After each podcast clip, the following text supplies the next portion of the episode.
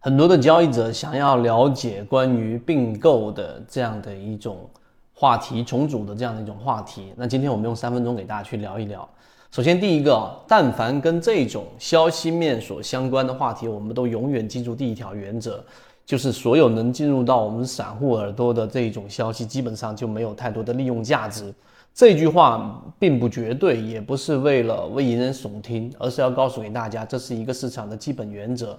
因为我们知道市场里面要分为有效竞争跟无效竞争，有效市场、无效市场。那消息面能够及时的反映在股价上面，那么这种市场呢，实际上呃，在我们 A 股市场里面是不太可能会发生的。所以呢，我们散户的消息在消息这个层面上，我们基本上是没有太多的一个优势。所以这一点是必须要清楚的。当然，我们也大概了解一下关于这一次的重组。那中航电子、中航机电两个都属于。同样的一个母公司，那对于这一种我们所说的重组，我们应该从什么角度去分析呢？我建议大家，其实实际上你要从还是得回归到我们说上市公司的一个价值。首先，第一点，在这一个重组的这样的一个事件上面去，两个上市公司属于同一个母公司，并且它们本身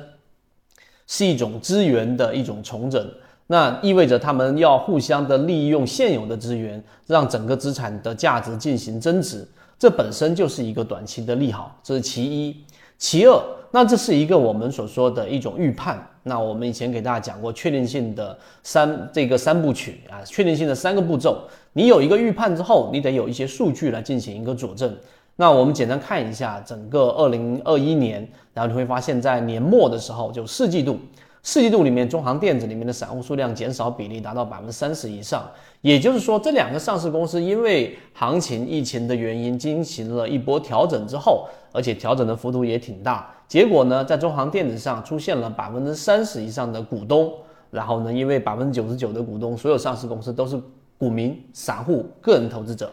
所以当这百分之三十的筹码快速的减少的时候，其实又再次的。验证了我们原有的这个最基础的一个判断，也就是说，这实际上对于上市公司来说是一个利好，并且呢，它不仅仅是一个短期的利好，放在中长期来说，资源的重新的一个组合，那一定会增加原有的资产的一个价值。如果你想进一步完善自己的交易框架和模型的话，可以在先锋船长公众平台进一步系统进化学习。